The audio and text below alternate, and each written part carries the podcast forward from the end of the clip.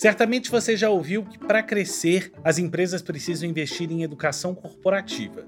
Parece fácil. Se cria uma universidade interna, se realiza diversos cursos online, se promove eventos em resorts, se investe em programas em grandes instituições de ensino. É aula de tudo que se tem direito. Mas no episódio de hoje eu quero falar de uma coisa que as empresas também deveriam investir, que é a boa educação corporativa aquela que a gente aprende em casa e que os negócios também precisam.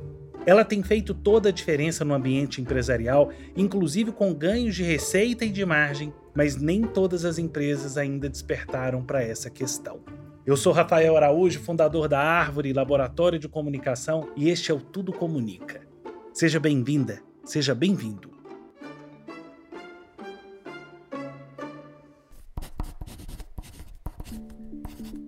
Eu trabalho com comunicação há mais de 20 anos. Estudo muito, sou um leitor voraz, tenho oportunidade e o privilégio de conviver com profissionais incríveis, mas eu posso garantir que as minhas maiores inspirações em comunicação são do meu avô Alaor, pai do meu pai, e da minha avó Pilar, mãe da minha mãe. O vovô Laor era dentista, político do interior. Ele gostava de fazer discurso, de impostar a voz, de falar bonito. Ele também era um sujeito sincerão, falava tudo na lata e sempre com um sorriso no rosto. Já a vovó Pilar, tá viva, ela é animação em pessoa. Gosta de uma boa prosa, tem argumento para tudo e adora vender. Até hoje, com 84 anos, ela é uma super vendedora da Avon. Ela inventa as festas da família e já vende os produtos para a gente presentear os aniversariantes. Apesar de fazerem parte de famílias diferentes, Vovô Laura e vovó Pilar me fizeram perceber, ainda criança, que as pessoas importam. Que o bom dessa vida é estar em comunidade, juntos uns dos outros, e que isso é bom para outra pessoa, mas principalmente para a gente mesmo. Aí você pode estar tá se perguntando: Ô Rafael, eu estou ouvindo um podcast sobre ambiente corporativo e você vem encontrar historinha do seu avô e da sua avó? Vamos falar de coisa séria? É aí o pulo do gato do episódio de hoje a gente está deixando do lado de fora das empresas aqueles ensinamentos que recebemos quando criança dos nossos pais e avós. Principalmente os bons exemplos de boa educação e gentileza. As empresas estão investindo muito em equipamentos, processos, inovação, mas as pessoas estão cada vez mais frias. Essa apatia é perigosa tanto para o negócio quanto para a vida de cada profissional. Em 2020, em plena pandemia, pesquisadores anunciaram um retrato do mundo e o resumiram em quatro palavras: frágil, ansioso, incompreensível, não linear. Você já ouviu falar do mundo Bunny? É isso. Além disso, em praticamente todas as aulas que eu tenho assistido recentemente, eu vejo especialistas falando sobre a importância de se investir em soft skills. O fato é que os maiores desafios corporativos já não são de tecnologia ou de infraestrutura, são humanos. Eu tenho visto muitos negócios deixando de crescer por falta de gente preparada, mas tem gente que acha que isso é simplesmente formação de mão de obra. E não é. É ter gente boa, com cabeça boa, sabendo lidar com o intelecto e com as emoções em prol dos objetivos corporativos. Eu faço terapia há quase 15 anos e já entendi que a gente não consegue domar as nossas emoções. São as emoções que nos dominam. É por isso que a essência das pessoas influencia muito na sua trajetória profissional. As nossas experiências de vida nos ajudam a moldar a vida adulta e, claro, a vida profissional. Você já ouviu a expressão educação vem de berço? Cada vez mais eu tenho certeza disso. Mas, infelizmente, esse excesso de objetividade no ambiente corporativo está virando falta de educação. Eu faço de tudo para acreditar que essa crise de falta de educação não é de propósito e que as pessoas não querem ser mal educadas, mas alguma coisa precisa mudar. O que eu tenho percebido é que quanto maior a organização, maior a falta de educação. Eu concordo que os processos corporativos precisam mudar, serem mais objetivos, mas o elemento educação humana tem que ser considerado nessas inovações. Quer um exemplo? Eu estou colecionando histórias de empresas que aboliram o copo descartável. Certamente você deve trabalhar ou conhecer uma dessas empresas.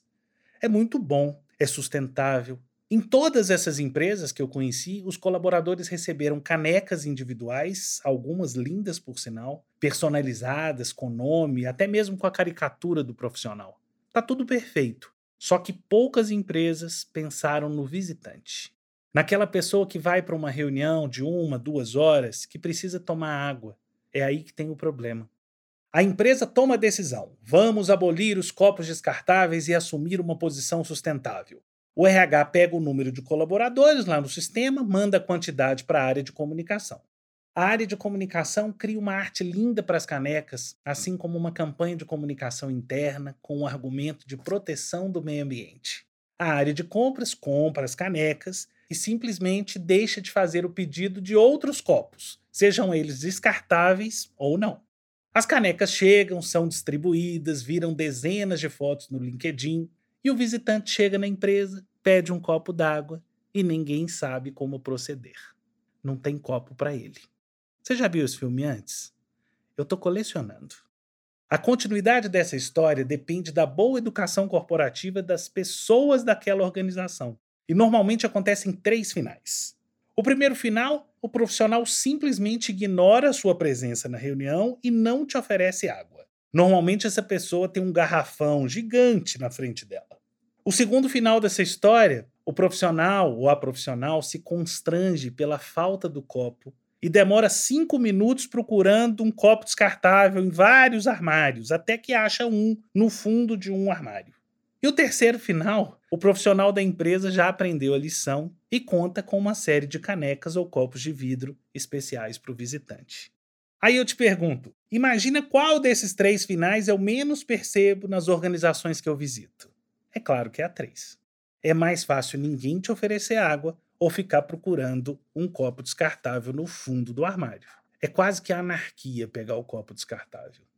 O problema, gente, está no processo, ou usando o vocabulário da moda, na jornada. Poucas empresas pensam na jornada do visitante dentro do seu escritório. Isso é um claro sinal de boa educação corporativa. Se algo nos incomoda num processo interno, a gente tem que correr atrás e mudar o processo. Isso não tem nada de revolucionário, é a lógica. E é simples. Tem empresas que eu chego a ir 10 vezes e continuo não bebendo água. Sabe qual foi a solução que eu encontrei? Eu ando com um copo de plástico retrátil dentro da mochila. E pode acreditar, quando eu saco o meu copo e coloco na mesa, as pessoas ficam constrangidas. Parece que elas lembram que eu preciso tomar água. Normalmente, depois dessa cena, elas pedem desculpa e sempre colocam a culpa no processo. Só para deixar claro, eu não sou um defensor da volta dos garçons para os escritórios, ok? Aliás, eu acho o fim da picada ter garçom em escritório. Não precisa. A minha defesa é que a gente pense na experiência das pessoas no ambiente corporativo. Isso é só educação. Eu tenho um cliente, por exemplo, que inaugurou uma nova sede e que conta com uma copa em cada andar do seu prédio. Mas todos os colaboradores foram treinados para seguir o mesmo processo. Ao receber o visitante, primeiro encontre com ele no elevador, já é uma gentileza. Depois, antes de seguir para a sala de reunião, dá uma passadinha na copa, onde cada um se serve com água e café. Eles não imaginavam, mas essa experiência é simples, incrível e ela ajudou as reuniões a serem mais objetivas. Porque normalmente toda reunião nós somos latinos, a gente gosta do papo, a gente tem aquela o papinho do quebra-gelo, né? Esse papinho do quebra-gelo acontece nos dois minutos entre o elevador, a copa, servir a água e chegar até a sala de reunião. Ficou muito mais eficiente. E além disso, a gente pode molhar a palavra antes da reunião.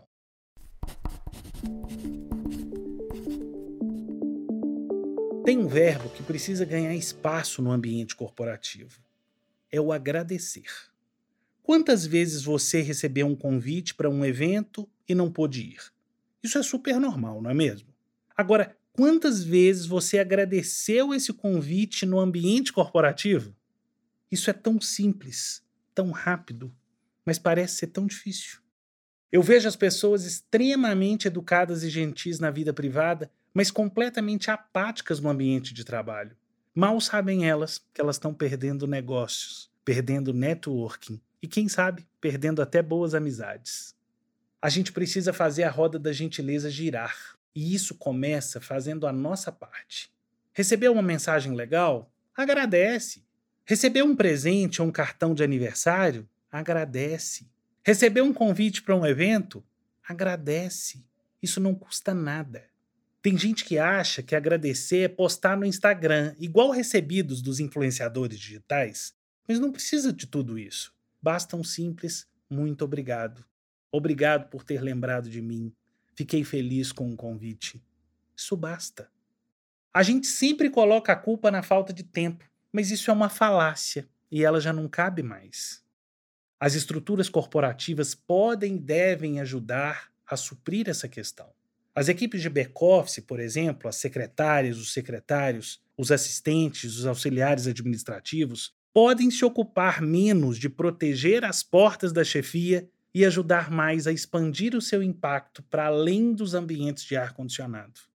É na antessala dos executivos e executivas que costuma nascer ou morrer a gentileza corporativa. Isso depende das pessoas que ali trabalham. Já pensou nisso? Falei da falácia da falta de tempo, não é mesmo? Mas agora eu vou falar de uma expressão que também é usada frequentemente para justificar a falta de educação no ambiente corporativo: compliance.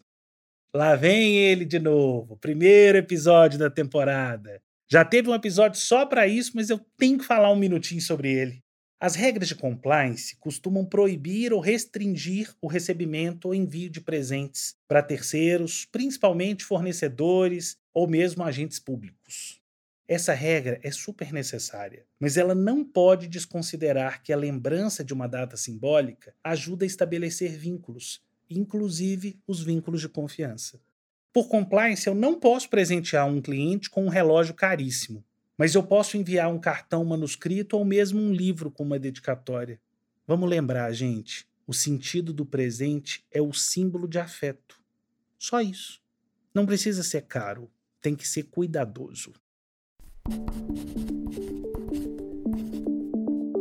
Eu sempre digo para os meus clientes que existe a educação que é a nossa obrigação, e a gentileza do não precisava.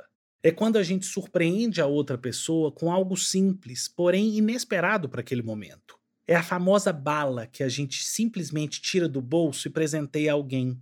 É um abraço verdadeiro, um telefonema rapidinho para saber se está tudo bem.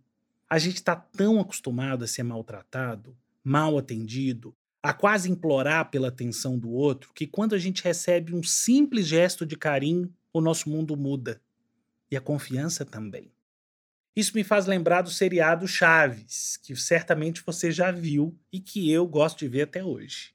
Em praticamente todos os episódios que a gente assiste aqui no Brasil, o professor Girafales visita a dona Florinda, não é mesmo? Ele sempre carrega um ramalhete de rosas e a dona Florinda se derrete toda, não é isso? Você se lembra o que, que ela diz naquele momento? Não precisava. Aí tem aquela musiquinha de fundo. E o dia que você vê de novo, observa que ela vira o rosto para o lado direito, abre aquele sorrisão. Ganhou o professor Girafales. O que, que a gente pode aprender com o professor Girafales no ambiente corporativo? É claro que precisava da rosa. É a rosa que abre portas, que ajuda todo o enredo a acontecer. É claro que eu não estou aqui defendendo a literalidade das rosas, mas certamente a gente pode aprender com essa história e surpreender os nossos clientes, nossas equipes, nossos parceiros com um gesto, uma atitude que abre portas. Eu posso garantir uma coisa: é do simples que a gente gosta. É da verdade que sentimos inconscientemente por meio do olhar, da letra manuscrita, por mais que a letra seja um garrancho, da sutileza de um gesto. E olha que tem gente que depois de dois anos de pandemia ainda fica com a câmera fechada no vídeo. Como é que se conecta desse jeito? Importe-se com as pessoas e elas certamente vão se importar com você.